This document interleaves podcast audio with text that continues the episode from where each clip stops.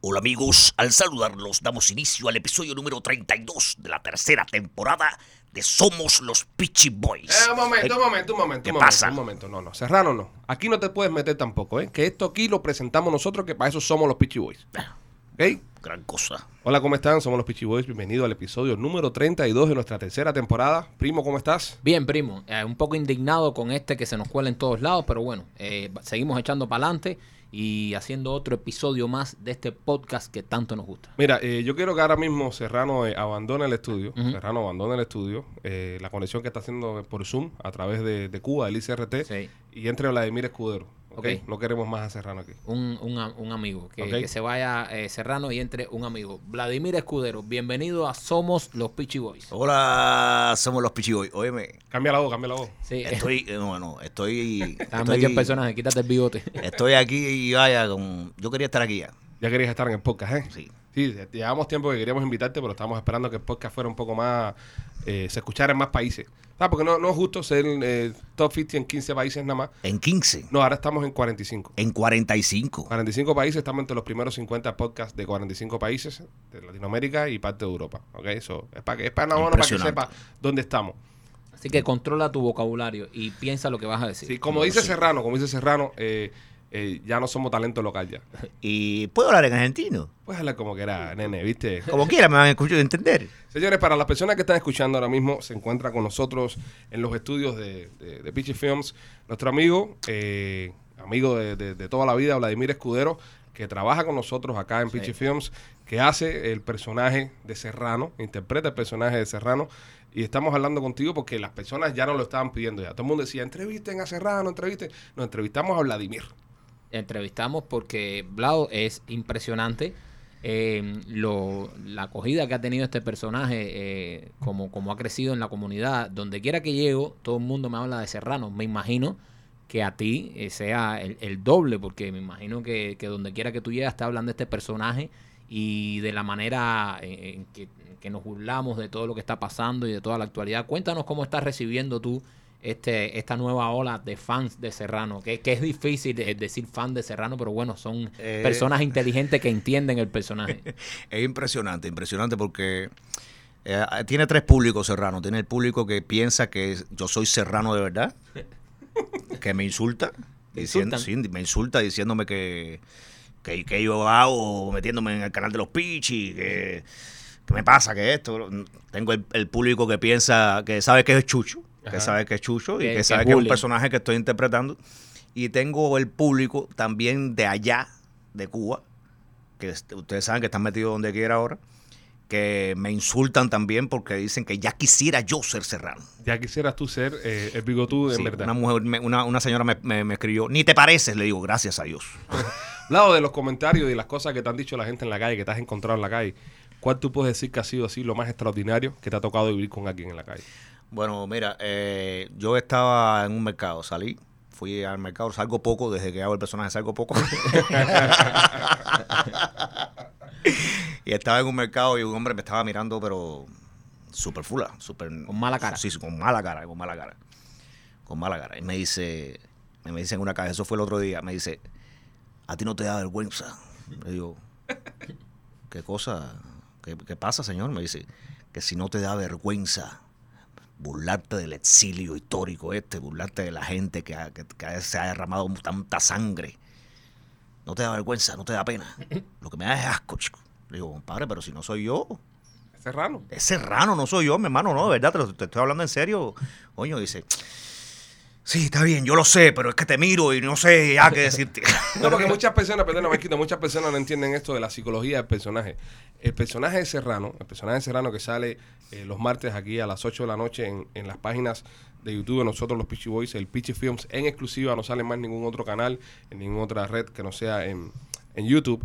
Eh, el personaje es así, esa es la psicología del personaje. Estamos interpretando, en este caso Vladimir está interpretando a el vocero de la dictadura. So, el vocero de la dictadura no va a salir diciendo cosas lindas del exilio ni de las figuras del exilio. Al contrario, el tipo va a salir atacando, va, va a salir este, disparando fuerte, pero es su psicología, es su personaje. Y muchas personas se están poniendo bravas en la vida real con Serrano, incluso artistas, amigos nuestros, personalidades, eh, que ya han escuchado uno que otro comentario de Serrano. Y nos han llegado información de que lo han tomado mal, que, que se sienten mal por, por, por cerrar las cosas que dice. Sí, y ahora... ahora Eso no te preocupa, eso no te preocupa como artista. Que No, no me que preocupa porque... que, le- que le está doliendo lo que hace Serrano. No, porque es un objetivo eh, cumplido en este caso. Ok. Eh, es una interpretación y si te cae mal en, en, un en ese sentido, es bueno para mí, ¿no? Porque Está logrado. todo parece que está bien. Está logrado el personaje. Es Todo que, parece que está bien. Es que hay personas que de verdad no han entendido el personaje. Hay muchos que lo entienden y, y se dan cuenta de exactamente esto que explicó Alex, que el personaje, si es el vocero de la dictadura de Cuba, obviamente tiene que burlarse de nosotros, de Claro, acá. claro. Pero- no va a hablar flores, no va a hablar Exacto, flores de pero- nosotros. pero- y a la misma vez también se burla de la dictadura. Y a la misma vez se tan burla- ridículo, es tan ridículo y, y- y- esa es la psicología inicial del personaje. Es tan ridículo. y- Porque es cínico también, es, Es un tipo bien cínico y un tipo también súper oportunista y, y lo- todo, no, lo doble cara que, se- que existe. Y es utilizado para eso mismo también, para mandarle un mensaje a la dictadura y para burlarnos de la dictadura, porque estamos viendo al tipo, que es la voz de la de, del gobierno, diciendo de que ojalá que él estuviera aquí comiéndose un churrasco. Esto mismo de lo de Patria y Vida, un hombre me escribe en, en Instagram, por favor, eh, serio con esto, por favor, que estamos en un momento delicado, con, con esto, esto no es para juego, lo de la canción. Ajá. Patria y Vida, y le puse, no, yo estoy serio, mi hermano, discúlpame, eh, Patria y Vida, Claro, ante claro. todo, eh, yo no, yo no me burlo, yo denuncio con mi, con mi, con mi trabajo, yo, yo, yo barro el piso con todo, con, con, con todos esos Dictadores. dictadores, ¿entiendes? Míralo de esa manera, entonces me dice, no, no, sí, es verdad, discúlpame, porque de momento se... Para, para las personas que, que no saben y tal vez no te conocen bien, eh, tú no, no puedes entrar a Cuba, ¿no? Tú- No, yo no tú- puedo, tú no para puedes nada. entrar a Cuba. De hecho, tu, tu madre fue presa O sea, política. claro que sí, sí. Eh, ¿Nos puedes hablar un poco más de esto? Porque hay mucha gente que no te conocen y dicen, mira, este como se burla de, del dolor. Señores, entiendan el personaje, que esto es comedia, que esto es parodia. Pero para los que no te conocen, que sepan un poco más de tu historia y tu sentir. Claro que sí, no, y mucho más allá de, de- de mi madre que estuvo detenida y todo lo demás. Eh, yo perdí aquí a, mi esposa y cuando, cuando fui a, a llevarla allá, que fui a pedir un permiso ridículo que hay que pedir para entrar al país de nosotros, en este caso para llevar el cadáver de mi esposa, que era única hija, entregársela a sus padres, dar una explicación que murió de esa enfermedad terrible del cáncer. No me dejaron entrar porque me dijeron que yo era un, no me dejaron, no me dejaron, no me dieron el permiso porque me dijeron que yo era un disidente Ay, Dios mío. porque yo era un traidor y había y me había quedado en los Estados Unidos. Entonces, imagínate. ¿Esto en qué año fue, Vlado? Esto fue en el año 2016. Eh, 2016, disculpa.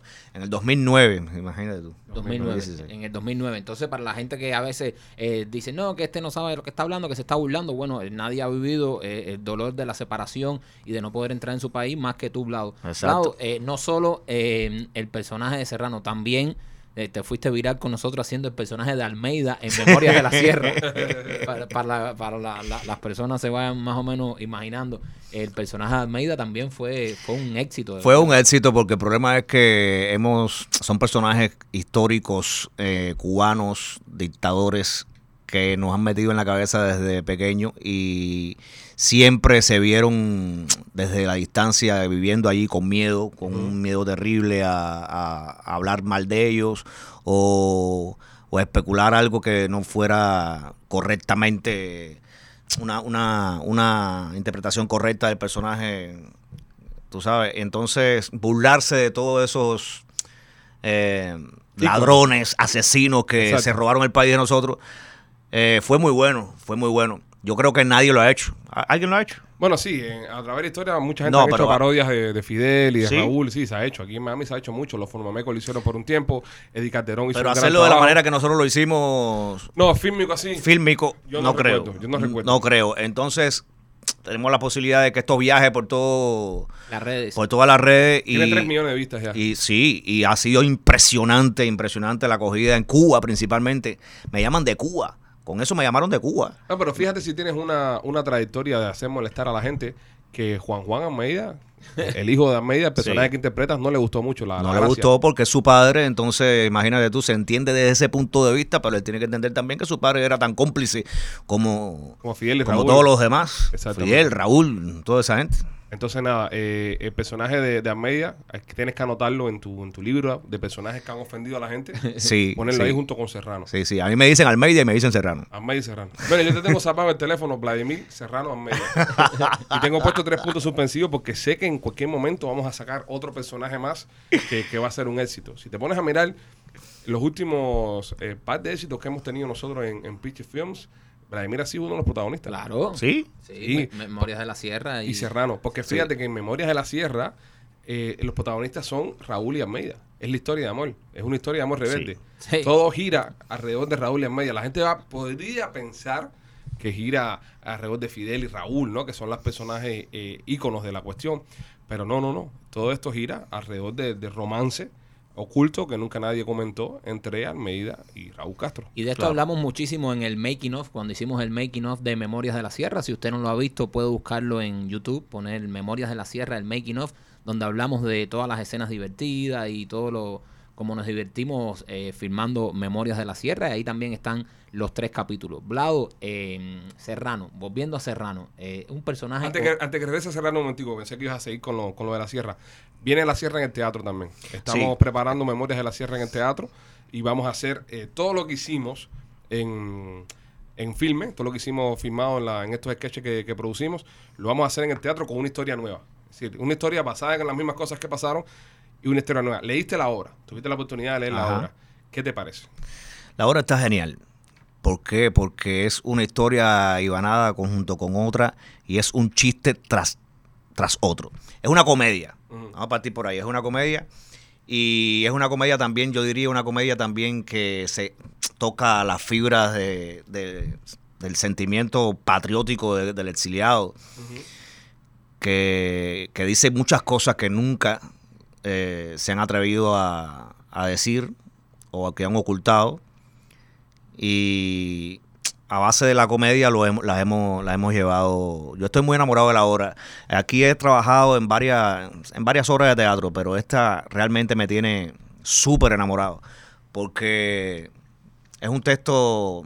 Es un texto súper, súper, súper real y a la vez es una comedia fabulosa, la verdad. Es, es muy cómico. De hecho, el día que, que lo leímos todo, todos los actores juntos, aquello estábamos, nos reíamos y le metíamos más chistes. Y Sí, de sí, verdad sí, que sí, yo, sí, yo sí, pienso sí. que va a ser un éxito. Obviamente no hemos podido todavía empezar por el tema del COVID, que los teatros están a 50% de capacidad. No, y que Eh, no queremos perder billetes. Queremos exacto. que No. Sí, sí, y tirar y tirar nuestra primera obra de teatro con 50% de capacidad No, es no, una no, buena no, no, no, estrategia. así Y- menos la hora esa. y menos esta obra, y menos esta obra.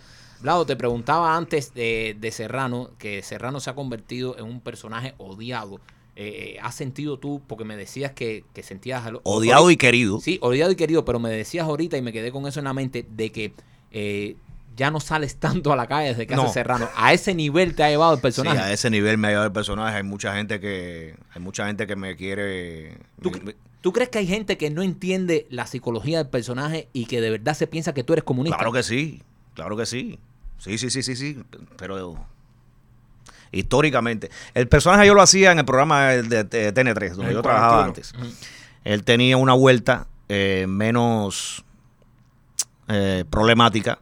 Se veía a un, a un serrano defendiendo aquello, pero rápidamente se veía, eh, no había mucho ataque al, al, Al exilio. al- al exilio, ni a la doble moral también que existe dentro del exilio. Vamos a hablarlo así, Hay que hablarlo de, claro. de esa Exacto. manera, ¿entiendes? Hay mucha doble moral acá Sí, también. entonces esto es un, esto es un personaje ya eh, que ha, ha- ha tenido una evolución, que ustedes le han dado una- esa, evolu- esa evolución, a no callarlo y hablar lo que el personaje piensa realmente de las cosas que están mal hechas, tanto de aquí como allá. Aquí se hacen Entonces- cosas muy mal hechas también, Sí, hay que claro. decirlo. Sí. Claro. Entonces, eso cae mal también cuando tú le dices a la, a la- a la- a la gente que nunca se le ha dicho eh, en la cara o que, mira, esto está mal, entonces cae mal. Y eso tiene la característica de Serrano. Por eso hay mucha gente que lo odia y hay mucha gente que lo quiere. Mucha gente lo, lo quiere porque un tipo así como Serrano, que cada capítulo que hace eh, Y entonces las personas que lo odian no lo pueden dejar de ver tampoco. No lo pueden dejar de ver tampoco. Pero, por ejemplo, el último capítulo que, que subimos de Serrano eh, ya tiene como 70 mil vistas en, en Sí, nada. me estaba fijando ahorita. El primer día tenía 40 mil vistas. En en menos de 24 horas tenía más de 40 mil vistas. Mm. Y, y orgánico todo, ¿eh? Como dice Serrano. Serrano no compra vistas. No, no, no, no, no, no, no, no, Serrano no la compra. Los Por números eso, está, por eso es hackea la, la cuenta de los pichis. Sí, él no compra vistas. Él, él lo hace todo orgánico. Pero es, impor- es importante eso también. Y por eso, eh, ya, ya que tocamos el tema, que, que se cree un contenido así, orgánico, y, y tú lo puedes palpar luego en, en la gente de que en verdad se está viendo. Porque es muy fácil, eh, y las personas que no lo sepan, esto es algo que se hace, es muy fácil. Tú vas, eh, se llaman bots, como robots, bots. Tú compras un paquete con los 200 dólares y te dan, no sé, 20 mil vistas. Wow. 40 mil vistas. Y compras con 100 pesos más y, te- y hasta te comentan. Pero esos son fincas, son granjas que hacen en, en Colombia, las hacen, las hacen en China, las hacen en India, que son personas que tienen un trabajo de 8 horas, como cualquier otro trabajo, y lo único que hacen esta gente es crear cuentas, crear cuentas, crear cuentas, crear cuentas, para que cuando tú la compres, esas cuentas interactúan con tu, con tu contenido. Por lo que nosotros no lo hacemos nosotros, ¿sabes? No nos gusta eh, practicar este tipo de cosas, es que tú no puedes palpar luego en la calle el éxito de tu El trabajo. éxito de tu trabajo. Te engaña, es como engañarte a ti mismo. Exacto. Y como Serrano, y como Serrano, eh, y con Serrano lo vemos, que donde quiera que vamos, oye, ¿dónde dejaste a Serrano? Yo recuerdo que antes yo salía donde quiera que iba y todo el mundo me preguntaba por el primo. Oye, Marquito, ¿dónde dejaste? ¿Dónde está Marquito? Ahora me dicen, ¿dónde está Marquito? Oye, ¿dónde dejaste a Serrano? Oye, ¿dónde está Serrano? Oye, cuidado con Serrano, mira Serrano. Porque está pegado, es un Qué bueno, que qué está bueno. pegado en el pueblo. Qué bueno. Una de las cosas, yo, yo lo digo siempre y lo voy a repetir siempre y siempre lo voy a decir, yo soy así.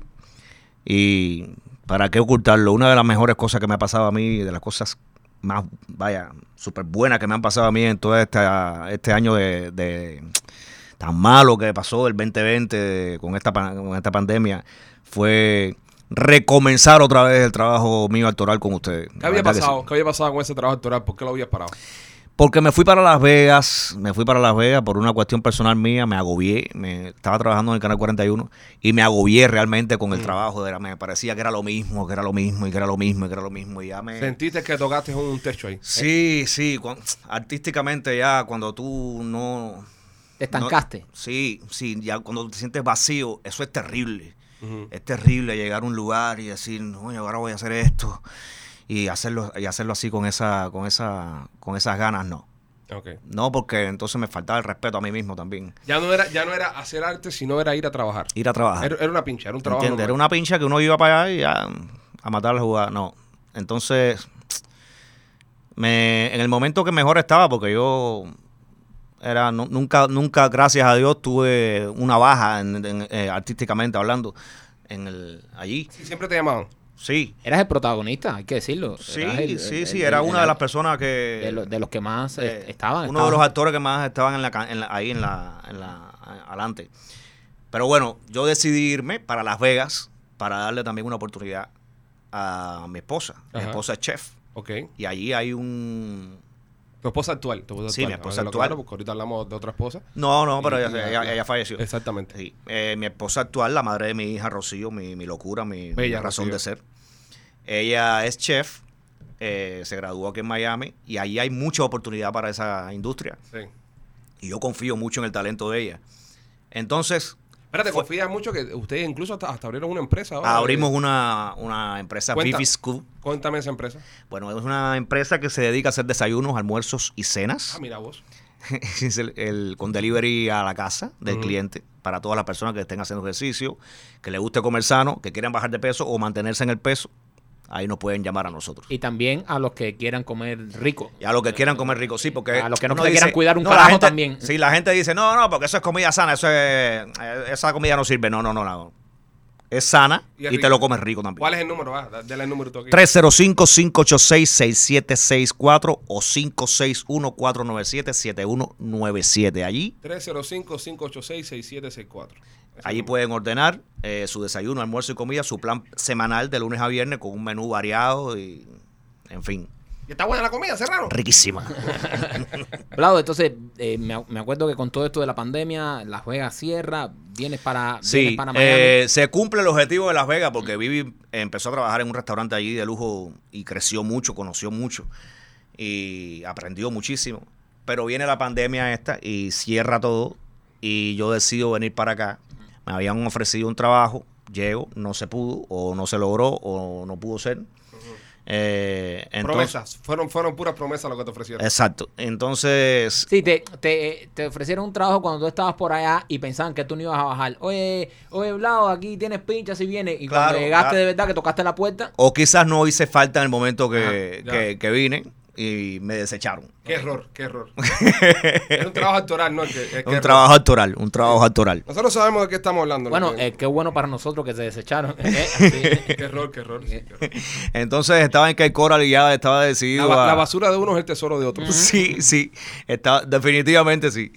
Estaba en que Coral y estaba decidido ya no venir a Miami porque me desilusioné mucho. Estaba súper súper deprimido con eso. Sí, estabas bien abajo, me acuerdo. Sí, súper abajo con eso. Entonces dije, bueno, ya, si yo en definitiva vine aquí eh, a hacer, a hacer lo que sea. Así que ya vendrá. Si está para mí, vendrá. Si no, igual, No creceré en otro. Y entonces innovamos los del negocio y ya lo empezamos ya desde ese momento.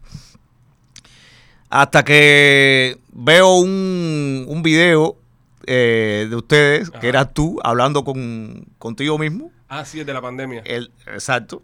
Fíjate que ese video, eh, para las personas que no lo han visto, se llama Regreso al Futuro. No sé cómo se llama, ya no me acuerdo ya. Cuando la pandemia no podíamos grabar juntos, Marquito estaba súper paranoico con lo del COVID, que no salía ni de su casa. Y salía de su casa con cinco caretas puestas. Sí.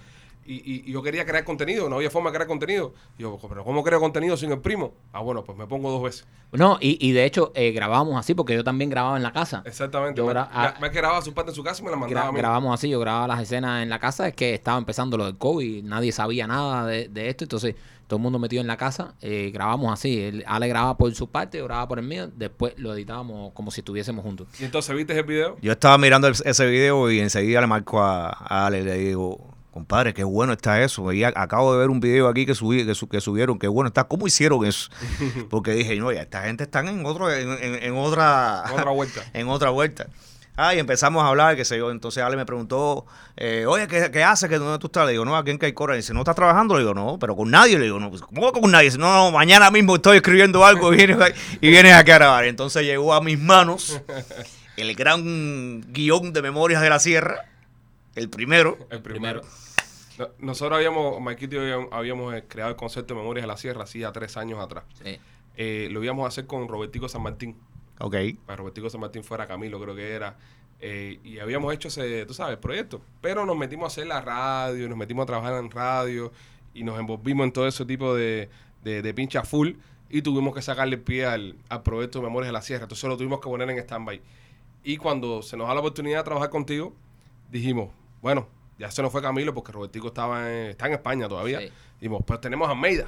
Tenemos a Almeida, vamos a hacerlo con Almeida, entonces reescribimos, encontramos un Camilo que es el esposo de la May y dijimos, fue un día que lo vimos, nunca había actuado. Exacto. Camilo Eh, nunca había actuado. Nunca había actuado, el esposo de la May, y lo vimos que se está- por esto de la pandemia también llevamos tiempo sin verlo y cuando lo vemos estaba barbú, pelú y dijimos, este tipo es igualito a Camilo. Entonces te teníamos a ti, ya nosotros dos y dijimos, bueno, vamos, es el momento adecuado a hacer Memorias de la Sierra. Te lo presentamos, lo viste, te, te, te volvió loco y metiste ese personaje que fue un palo de Almeida Qué y bueno. ahí empezaste otra vez. Qué bueno, compadre. Y ahí empecé a- otra vez a renacer. Yo le llamo a, a- al Pichi Films, le llamo eh, mi pequeño planeta de creación. Se pasa Sí. bien acá. Sí, porque se pasa muy bien. Además, ya habíamos trabajado ya. Sí. También habíamos trabajado de cu- eh, cuando estábamos Había en buena química, en el buena 41 y yo sabía cómo era la mecánica y todo. Lo que yo no sabía era la calidad que habían adquirido con el tiempo. Ya con el tiempo ya. Y con Eh, Gustavo también, Gustavo es muy bueno. Sí, claro. El Entonces, equipo, pero- el equipo entonces cuando, cuando choco con la, con, con la realización, empiezo a mirar todos los videos y todo, y digo, no, ya esto es otra cosa. Y me sentí tan bien, men, me me siento tan bien, tan, tan yo soy feliz. No, y, y- y vienen cosas grandes, vienen cosas grandes para las personas que están escuchando. Eh, obviamente estamos esperando, ya estamos ahí mismo, ya empiezan a vacunar a todo Dios el mundo, quería que yo estuviera en algo mejor de lo que yo pensaba. Sí, ¿eh? Ahí está. Tenía un plan, tenía un plan para mí. Ya, y, te, y te empataste con nosotros. Eso yo lo converso todos los días con mi familia, con mi mujer en este caso. con- y le digo, oye, me, yo tenía que haberme ido hace rato. Sí, pero eh, las cosas son así. Vladimir, Pero también son cuando, tiene tienen que ser, cuando Si tú tienen que hubieses ser. ido antes, nosotros hubiésemos estado en la radio y no hubiéramos coincidido. Exactamente. Claro. Porque en la radio claro. nosotros no teníamos tiempo de hacer nada. Nosotros, Claro. cuando estábamos en la radio, si usted mira los videos del 2016 al 2019, Mike, ¿qué no fue cuando nos fuimos? Sí. Al 2019 los Pitchy Boys, usted los busca, todos los videos son con culos y nosotros para aquí para allá con culo, porque no había tiempo de creatividad. Y con una cara de sueño del carajo. Una cara de sueño del carajo. Entonces nos levantamos y nos poníamos a escribir un video y decíamos, entra Marquito, sale Marquito, sale un culo, dale, nos fuimos por ahí, nos fuimos por ahí. Entonces, en ese tiempo, en ese tiempo, toda la, la creatividad se vio afectada eh, basado, ¿no? En, en el poco descanso que teníamos. Ujú. Levántate todos los días a las 4 de la mañana para ir a trabajar y llega a tu casa a las 7 de la noche, bañate, acuéstate y vuelve a hacer lo mismo durante tres años. Fue horrible, fue horrible. Pero bueno, salimos de eso, eh, logramos hacer Memorias de la Sierra, logramos eh, reestructurar Pitchy Film, fichar al Blado y entonces ahora nada, seguir para adelante pronto, pronto. Y vienen eh, muchas cosas, vienen muchas cosas buenas. En cuanto abran los teatros, ya a 100% de capacidad, vamos a, va a estar en Memorias de la Sierra en el teatro, que usted no se lo puede perder porque es un guion muy divertido. Si le gustó la serie, la obra de teatro le va a encantar. Y somos nosotros en vivo jodiendo ahí. Exacto. Que Eh, está muy bueno, ¿eh? Sí. Somos nosotros en vivo jodiendo ahí, pasándola bien. Como le estaba diciendo ahorita, ya están vacunando a todo el mundo ya. Dicen que para el verano puede ser que ya todo el mundo esté ya con la vacuna puesta ya. O tal vez eh, levante las restricciones. Florida eh, ha sido uno de los mejores estados que le ha ido con respecto a la apertura Dios y la reapertura. So, yo creo que estamos hablando de, de un par de meses ya empezar a ensayar full para romper esta obra de teatro que si usted la ve en vivo, le garantizo que la va a pasar bien, le va a gustar y se va a divertir. Vienen muchas cosas en Pitchy Film también, muchas cosas contigo, Blado, como protagonista y, y actor de reparto y actor de secundario y mejor actriz y de todo. Te- tenemos, tenemos un- te- nosotros tenemos un equipo. Nosotros, hay gente que me dice, óyeme, la verdad que te la comiste. Le digo, yo siempre digo, no la comimos. Nosotros somos un equipo, un equipo de tres pares que no te imaginas. Lo bueno que tiene que somos socios. Todos los que Sí. estamos trabajando aquí somos amigos. Eh, tú, Gustavo, Lamay, Gerson, eh, todos los eh, Carlos Cruz. Carlos Cruz, Zulema. Zulema Cruz, Zulema. Cruz. Ana Lidia, Ana Lidia Méndez. eh, te- tenemos un equipo que, que somos todos amigos y eso es muy importante. Sahari. Sahari. Sahari, Buenísimo. la gran Saja. La Saja. Así que nada, hablado. Gracias por haberte sentado un ratico con nosotros aquí en el podcast. Gracias a ustedes siempre. Comentado y, y- y que el público no conozca un poco más al, al hombre detrás de Serrano. Una, ¿Algunas palabras para despedirte del público? Óyeme, eh, sigan el Pitchy Films, caballero. No pueden de- dejar de seguir el, el canal de YouTube porque lo que viene, yo pienso que es lo mejor ahora mismo de Miami, ahora mismo. Vlado, ¿cómo estás tú en, tu red- en tus redes sociales para que la gente que esté escuchando te siga? Como Vladimir Escudero en todo, en Instagram, Vladimir Escudero en Instagram, Vladimir Escudero Artist en Facebook y Vladimir Escudero también. Y una pregunta que pregunta mucho la gente. En la vida real, ¿te gustan los peyis? No, me gustan más los chiros.